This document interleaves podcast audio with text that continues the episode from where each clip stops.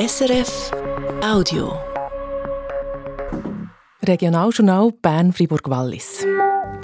Heute geht es zum einen um eine Charta, die die Mitarbeitenden der Kirche im Wallis unterschreiben sollten. Eine Charta, wo Grundsätze gegen sexuellen Missbrauch. Heute ist die Frist abgelaufen, unterschrieben haben es aber noch lange nicht alle. Dann geht es zum anderen um einen Stellenabbau. Und zwar bei denen, die sich eigentlich um die kümmern, die auf der Stellensuche sind. Das RAF, das Amt für Arbeitslosenversicherung vom Kanton Bern, hat eine grosse Reorganisation angekündigt heute. Wir wollen wissen, was das heisst.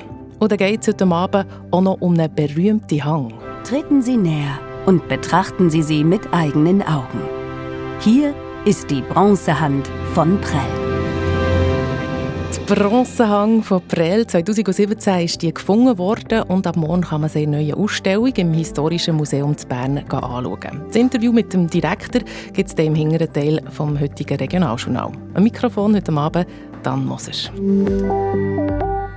Eine Charta gegen sexuellen Missbrauch, die von allen Mitarbeitern und Mitarbeiterinnen der Kirche im Wallis soll unterschrieben werden das hat das Bistum Sitten vor fünf Jahren beschlossen, analog zu den Beschlüssen der Schweizerischen Bischofskonferenz. Gleichzeitig müssten alle Mitarbeitenden auch einen Strafregisterauszug vorlegen. Aber gerade im Oberwallis haben noch lange nicht alle Pfarreimitarbeitenden die Karte unterschrieben oder einen Strafregisterauszug vorgelegt. Der UC Holzer berichtet. Vor fünf Jahren in der Schweizerischen Bischofskonferenz beschlossen und Fähren im November im Wallis nochmal konkretisiert die Charta gegen sexuelle Missbrauch. Und das mit während der Turbulenzen um die aufgedeckten zahlreichen Missbrüche in der katholischen Kirche. Dabei hat sich das Bistum Sitten dazu verpflichtet, all ihre Mitarbeitenden auf Herz und Nieren zu briefen. Es hat von ihnen verlangt, eine Charta gegen sexuellen Missbrauch zu unterschreiben. Zusätzlich müssen alle kirchlichen Mitarbeiterinnen und Mitarbeiter ein Strafregister auszubringen und einen Nachweis, dass es gegen sie weder ein Berufs- noch ein Tätigkeitsverbot gibt. Und sie müssen einen Kurs besuchen, wo alle Teilnehmer lernen, die Grenzen zu erkennen zwischen Kontakten, die angemessen sind und denen, was es nicht sind. Und sie lernen, wie man bei Verdacht auf sexuellen Missbrauch reagieren soll. Die Frist, die die kirchlichen Angestellten vom Bistum verkommen haben, um all diese Vorgaben zu erfüllen, läuft heute Ende Januar ab. Nur haben jetzt eben noch immer nicht alle die Vorgaben vom Bischof erfüllt, die Frist also verpasst. Auffällig, es sind alles kirchliche Angestellte aus dem Oberwallis, entweder Priester oder Diakonen, aber auch pastorale Mitarbeiter und Laien, wie die Tageszeitung Le Nouvelliste heute berichtet. Das sei kein B schon will, sagt der Paul Martone, der Mediensprecher vom Bistum Sitten. Und ebenfalls Pfarrherr. Es liegt daran, dass viele von den Pfarrherren im Oberwallis von weit weg stammen. Das sind zum Teil äh, ausländische Priester, weil wir sagen, ich bewusst dass die Hälfte von der Oberwalliser Priester Ausländer sind. Und das ist natürlich nicht so einfach wie in der Schweiz, weil du über Internet online ein Strafregisterauszug kannst bestellen und du zwei Tage später. Da müssen, wenn du auf Indien oder auf Afrika, kann man sich vorstellen, dass das ein bisschen komplizierter ist. Nur eurem Unterwallis gibt es ausländische Pfarrherren, wie euch prozentual weniger, aber die haben alle ihr Auszeug gebrungen. Dass noch mehrere kirchliche Angestellte im Oberwallis euch nicht Charta unterschrieben oder der obligatorische Kurs besucht haben, euch für das gebe es Erklärung, sagt der Paul Martone. Es sind zwei andere, die nicht Priester sind, haben den Kurs nicht besucht, weil sie im Spital sind. Somit sind in Pension und eine hat persönliche Gründe, die man so respektieren Und bei anderen sind das einfach zeitliche Gründe. Nicht, wie gesagt, das ist nicht äh, etwas, wo man meint, äh, wir dürfen nicht, wir etwas verstecken. Es sind wirklich organisatorische, zeitliche Gründe. Aber es ist wirklich eine kleine, kleine Minderheit. Die Charta von Fahren im November hat das Bistum in Zusammenarbeit mit dem Kanton Wallis aufgesetzt. Eben auch wegen all diesen schlechten Nachrichten zu einem sexuellen Missbrauch im kirchlichen Umfeld. Euch im Wallis. Der Kanton ist ein wichtiger Geldgeber für das Bistum. Auf Nachfrage vom Regionaljournal sagt der Staatsrat Favre, es sei noch zu früh, um von Konsequenzen zu reden. Man gebe dem Bistum jetzt noch ein bisschen Zeit, das alles zu regeln. Erst danach könnte der Kanton eingreifen, eventuell auch mit einer Sperrung von Summengeldern. wir Wir kommen zu den Nachrichten vom Tag aus der Region mit der Sabine Steiner und einer ersten Meldung aus dem Berner Seeland. Der Bau für den Bahnligertunnel soll jetzt vorwärts gehen. Er ist lang verzögert worden, weil die Schichtarbeitsgemeinschaft Tunnel Ligert bis vor Bundesgericht gewährt hat, wie die Bauarbeiten sind vergeben worden. Die Gemeinschaft unter der Federführung vom Marti-Konzern hat sich gewährt, dass sie als Anbieterin sie ausgeschlossen kommen. Nach dem Bundesverwaltungsgericht hat jetzt aber auch das Bundesgericht die Beschwerde von der Arbeitsgemeinschaft abgewiesen. Die Beschwerde sei unzulässig, weil keine grundsätzliche Rechtsfrage aufgeworfen werden, so das Bundesgericht. Der Rechtsstreit hat sich auch auf den Zeitplan vom Ligertunnel ausgewirkt. Statt wie eigentlich einmal geplant im 2026, könnte der neue Tunnel erst 2029 aufgehen, hat das SBB letzten Herbst gesagt. Die beiden Bahnunternehmen SBB und BLS wollen ab dem Dezember 2025 auf der Strecke Biel-Delsberg-Basel durch Halbstundentakt einführen. Das wäre möglich, weil der eine Doppelspur im Baselbiet aufgeht. Die SBB und die BLS haben sich geeinigt, dass die BLS ab Ende 2025 auf der Strecke eine zusätzliche Verbindung anbietet. Die andere Verbindung betreibt weiterhin die SBB. Und dann noch eine Meldung aus dem Kanton Fribourg. Auf der Autobahn A1 zwischen Avanche und Bayern testet die Schweizer Luftwaffe Kampfjets. Für das wird die Autobahn der Anfang Juni bis zu zwei Tage gesperrt, das meldet der Bundesrat. Die Sperrung hat auch Auswirkungen auf den Kanton Freiburg, weil ein kleiner Teil von dem Abschnitt durch Freiburg geht und die Verkehrsumleitung, der Abo braucht, durch den Kanton Freiburg läuft. Ein solcher Test von der Schweizer Luftwaffe hat schon in den 1970er und 80er Jahren gegeben, und zwar auf Autobahnabschnitten im Mittelland. Wer im Kanton Bern den Job verliert, der landet beim Amt für Arbeitslosenversicherung, beim RAF. Dort bekommen Arbeitslose Hilfe bei der Suche nach einem neuen Job.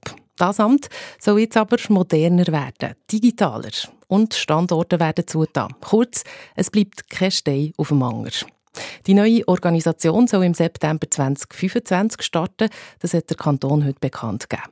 Die Reorganisation hat auch Konsequenzen für Dutzende Mitarbeiterinnen und Mitarbeiter. Was sich ändert im Beitrag von Dominik Meyerberg. Inge Hubacher ist die Vorsteherin vom Amt für Arbeitslosenversicherung vom Kanton Bern. Die Reorganisation sei nötig, sagt sie. Das Amt für Arbeitslosenversicherung ist in der Grundstruktur seit fast über 20 Jahren unverändert. Und in dieser Zeit hat sich einfach schon extrem viel verändert und wir müssen die Entwicklungen, wie wir jetzt einfach adaptieren und nachvollziehen.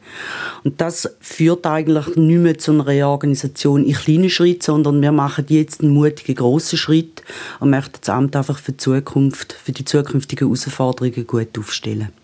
Das heisst konkret, es gibt weniger Standorte. Neu gibt es fünf Hauptstandorte. Für die Region Seeland zu Biel mit einer Agentur zu Davan, für die Region Oberargau-Emmittal zu Burgdorf, für die Region Bern-Ost im Wankdorf, für die Region Bern-West zu Bümplitz und für die Region Thun-Oberland zu Thun mit einer Agentur zu Interlaken.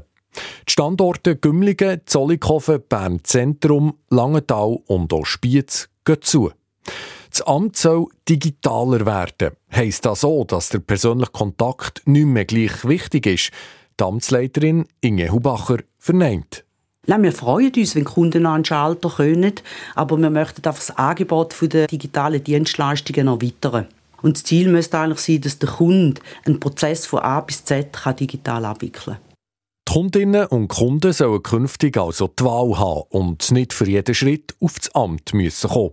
Für einfache Fragen soll es ein Callcenter geben, was auch die administrative Bütze der Beraterinnen und Berater soll verkleinern für die Mitarbeiterinnen und Mitarbeiter ist die Reorganisation eine grosse Veränderung. Über 100 Personen müssen sich neu auf ihre Stelle bewerben. Bei uns ist es so, dass rund 57 Führungsmitarbeitende ihre Funktion werden verlieren. Demgegenüber stehen aber 49 neue Führungsfunktionen. Und bei den Admin-Mitarbeitenden ist es ähnlich, oder? Wir haben die klassische Schalterbetreuung, die fällt weg. Wir möchten dort eine weitere Professionalisierung der Kundenbetreuung und das Profil wird vollständig neu erarbeitet. Die Personen haben aber auch Vorrang bei der Bewerbung.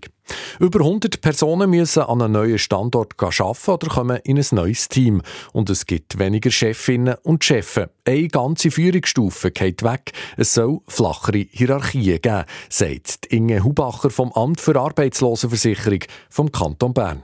Wir sind sehr hierarchisch aufgestellt. Wir haben fünf Führungsstufen. Wir kämpfen immer wieder damit, dass, äh, wenn eine Botschaft zuoberst startet, dann zuunterst auch noch richtig ankommt. Das soll eben mit dieser Reorganisation besser werden. Ob es mit der neuen Organisation noch tatsächlich zu einem Stellenabbau kommt, sind allerdings noch offen. Die Mitarbeiterinnen und Mitarbeiter sind gestern Morgen informiert worden. Die Reaktionen waren durchmischt, sagt Dinge Hubacher. Ich habe einfach persönlich festgestellt, dass die Betroffenheit sehr groß ist. Ich habe schon gehört, dass es ein paar Tränen gegeben hat. Ich habe aber auch ganz gegenteilige Reaktionen von Mitarbeitenden, die auf uns zugekommen sind oder auf mich zugekommen sind und gesagt, ich würde einfach gerne im AWA bleiben. In den nächsten gut anderthalb Jahren wird das Amt für Arbeitslosenversicherung vom Kanton Bern jetzt also einig durchgemischt und dann neu organisiert. Das Amt für Arbeitslosenversicherung vom Kanton Bern ist dem Regierungsrat Christoph Ammann unterstellt, sprich, er ist verantwortlich für die Reorganisation. Der Dominik Meyerberg hat ihn zum Gespräch getroffen und wollte wissen, ob es dort so eine grosse Reorganisation braucht, weil der Kanton in den Jahren vorher die Weiterentwicklung verschlafen hat. Das kann man so nicht sagen. Oder? Das Amt für Arbeitslosenversicherung hat äh, schon größere Entwicklungsschritte hinter sich. Vor acht Jahren, als ich das Amt angetreten habe, ist, ist das noch eine Abteilung im Beko Berner Wirtschaft, also eine Abteilung von einem Amt. Das hat man nachher zu einem, die Abteilung hat man zu einem selbstständigen Amt äh, entwickelt. Daraufhin ist Corona gekommen, mit grossen Herausforderungen, gerade auch für das Amt, wo, wo die Leute bestens gemeistert haben, wo sie bewiesen haben, dass sie reagieren auf Veränderungen. Und jetzt, wo Corona äh, äh, abgeklungen ist, respektive man wieder kann vorwärts schauen. Jetzt machen wir einen nächsten grossen Schritt eben in eine digitale Zukunft. Wollt ihr damit auch Geld sparen? Nicht in erster Linie, weil die Kosten von dem Amt die sind bundesfinanziert. Der gibt der Bund den Kostenrahmen vor und steuert äh, finanziell. Aber selbstverständlich sind wir angehalten, als Kanton haushälterisch umzugehen mit den Bundesmitteln, die schlussendlich auch Steuergelder sind, dass wir äh, sie möglichst mit grosser Wirkung äh, einsetzen und die Reorganisation trägt dazu bei. Was Kundinnen und Kunden sofort spüren, Christoph Ammann, ist die fünf Hauptstandorte. Also es gibt eine Konzentration auf die fünf Standorte. Und gleichzeitig ihr stärker auf Bedürfnisse der Kundinnen und Kunden eingehen. Das ist doch ein Widerspruch. Das ist ein scheinbarer Widerspruch. Ähm, man muss aber wissen, dass eben viele von diesen Dienstleistungen nicht mehr den Gang zu einem Hauptstandort erfordern, sondern dass man eben kann telefonieren kann. Und da ist ein Callcenter äh, da. Ob das jetzt das, Burg, äh, Burgdorf, das Biel oder das Bern ist, spielt nicht so eine Rolle. Und dort sind Leute, die können auf Distanz können informieren können, weiterleiten können, erklären. Und äh, auch die Beratungsgespräche, die äh, in der Vergangenheit alle physisch vor Ort in einem Beratungszimmer stattgefunden haben, die werden nicht mehr alle in einem solchen Zimmer stattfinden, sondern man kann auch auf, auf, auf Fernberatung äh, umstellen. Und damit äh, gehe ich davon aus, dass eben der Gang zum Amt für die meisten die Gänge nehmen ab. Das kann ja einerseits eine Entlastung sein, andererseits ist das so ein sensibles Umfeld. Also für viele Leute in einer schwierigen Lebenssituation ist der persönliche Kontakt nicht mehr wichtig der ist wichtig und ist je nachdem äh, unverzichtbar, oder? je nach Konstellation. An der sind unsere Leute so gut äh, geschult und bringen Erfahrung mit, dass sie können abschätzen können, wo das jetzt ein Gespräch in einem Büro braucht, hinter geschlossener Tür und wo nicht. Und selbstverständlich nehmen wir auch die Bedürfnisse der Kundinnen und Kunden wahr und ernst sagt der Wirtschaftsdirektor vom Kanton Bern, der Christoph Ammann, zur grossen Reorganisation vom Amt für Arbeitslosenversicherung. Ihr hört das Regionaljournal Bern-Fribourg-Wallis und wir bleiben beim nächsten Thema im Kanton Bern und reden über die Stadt Bern. Ende November Weltstadt Bern. Das geht noch recht lang, aber schon jetzt werden die Weichen gestellt. Und zwar wegen der Bündnis. Seit gestern ist klar, dass die GLP mit der SVP zusammenspannen will, was in der Stadt Berner Politik viel zu reden gibt. Das wollen wir uns jetzt anschauen. Thomas Pressmann, die Weichen werden jetzt gestellt, zehn Monate vor den Wahlen Ende November. Warum das? Das hat eben mit diesen Blöcken in Stadt Berner Politik zu tun. Die sind sehr wichtig, weil die Berner Stadtregierung wird nach dem Proportsystem gewählt. Das heisst, es sind Verhältniswahlen. Oder anders gesagt, bei diesem System werden zuerst die Sitze auf die Parteien verteilt und dann erst auf die Kandidatinnen und Kandidaten. Je grösser das Bündnis also, desto besser. Die Folge davon ist aber nicht unumstritten. Genau, die Folge davon ist, dass Rot-Grün im Moment die Regierung dominiert. Die haben schon vor Jahren ein Bündnis zustande gebracht. Rot-Grün hat im Moment vier von fünf Sitzen. Das ist mehr als das Wählerpotenzial von diesen Parteien, wo die SP und verschiedene grüne Parteien dazugehören. Jetzt aber vor den Wahlen werden die Karten neu gemischt, oder? Absolut. Bis jetzt haben es die politischen Gegner von Rot-Grün nicht geschafft, ein Bündnis zusammenzumachen. Eins, das die Wahlchancen erhöht. Das ist das Jahr eben anders. Die Parteileitungen von SVP, FDP, der Mitte, EVP und der GLP wollen sich gross zusammentun. Bis gestern war aber offen, ob die GLP da mitmacht. Hier hat es viele kritische Stimmen aus der Partei selber gegeben, weil politisch ist die GLP halt schon recht anders als die SVP. Politisch anders, aber äh, das ist scheinbar eine Mehrheit der GLP gleich gewesen. Ja, weil die Mehrheit sagt Ja zu diesem Bündnis. Aber es sei ein Zweckbündnis, sagen die Parteimitglieder. Der Präsident Michael Huckstra formuliert es so. Wir sind GLP und wir bleiben GLP. Wir haben unsere Werte, wir haben unsere Position und die verändern wir nicht. Es ist eine Zwecklistenverbindung, das heisst, wir müssen uns dort auch nicht irgendwie der SVP angleichen. Wir stehen für unsere Positionen ein und trotzdem ist ja die SVP gleich auf dieser Liste und befürwortet, dass sie mit uns zusammen quasi die zwei Sitze versucht zu holen. Also nicht sehr euphorisch der Parteipräsident. Und ähnlich hat es am Abend oder bei den Parteimitgliedern getönt. Die Medien haben übrigens bei dieser Diskussion nicht dürfen dabei sein. Nach dem Entscheid, nach der Diskussion, haben ein paar das hier gesagt. Ein schwieriger Entscheid aus meiner Sicht. Er ist nachvollziehbar. Es gibt viele Argumente, die dafür sprechen, wenn man in den Gemeinderat will. Es ist kein Entscheid, wo ich jetzt mit wehenden Fahnen hergerannt bin. Es ist ein Kampf zwischen Buchentscheid und Kopfentscheid. Besteht die Gefahr, dass die GLP ein bisschen ihre Identität verliert, ein bisschen ihre Marke ein bisschen, äh, beschädigen? Es ist einfach wahlarithmetisch das, was sinnvoll ist, was man bei ganz vielen anderen Wahlen auch so macht. Das Stimmen nach der GLP-Versammlung gestern Abend. Die GLP sagt also Ja zu dem Bündnis vor Mitte und den Bürgerlichen. Jetzt braucht es noch einfach das Ja vor EVP und der SVP, aber dort ist es viel weniger umstritten. Ich fasse zusammen. Die GLP sagt Ja zu diesem Bündnis. Das heisst, die Chancen steigen, dass die Mitte und die Bürgerlichen künftig zwei und nicht nur einen Sitz haben. Ja, absolut. Rein rechnerisch sollte es also klappen. Aber Unklar ist natürlich, wie die Wählerschaft gerade vor GLP auf den Schulterschluss vor eher Mitte-links politisierenden GLP Stadt Bern mit der SVP reagiert. Und es sind ja auf dieser Liste von diesem Bündnis mehrere Personen. Die Wählerinnen und Wähler müssen geschlossen wählen. Also niemand streichen oder gar von einer anderen Liste dazu tun. Sonst geht die Kraft von diesem Bündnis verloren. Und das ist auch schon passiert. Auch auf der anderen politischen Seite. Rot-Grün hat immer sehr geschlossen für sein Bündnis gestimmt und durch das auch das Maximum rausgeholt. Das heisst, da wenn jetzt die Weichen gestellt werden, es gibt spannende Wahlen Ende November zu Bern. Ja, ich würde sogar sagen, sehr spannend wird es dieses Jahr. Das, weil es treten oder ein bisherige nicht mehr an. Die Karten werden also wirklich neu gemischt. Es ist nicht klar, welche Person, welche Partei dort sitzen macht und in die Regierung einzieht. Und es ist auch durchaus möglich, dass der Stadtpräsident, der Alec Vograferit von der grünen Freien Liste, nicht gewählt wird. Der muss zuerst in die Regierung, also in den Gemeinderat, gewählt werden. Auch das wegen dem Wahlsystem zu Bern. Der Alec von Grafferiert gehört zum rot-grünen Bündnis und will eben eventuell einen Sitz, das einen Sitz verliert, könnte es eng werden. Das auch darum, weil er zur grünen Freien Liste gehört und nicht zur deutlich stärkeren SP. Viel Spannung also, und das schon Monate vor den Wahlen. Bern gilt ja aber schon als Hochburg von Rot-Grün. Könnte das so ändern? Nein.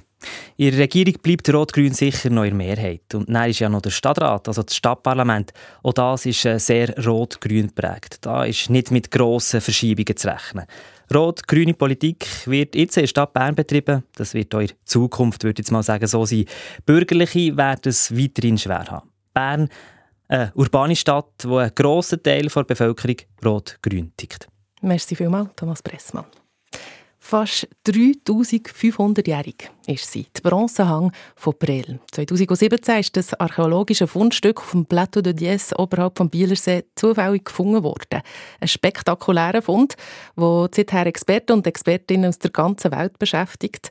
Und ab morgen wird die Hang in Ausstellung und dann kann Bronze im Historischen Museum zu Bern gezeigt. Ich habe heute mit dem Direktor Thomas Pauli geredet und wollte wissen, wie das genau gemeint ist, ein spektakulärer Fund. Wie kann man sich das vorstellen?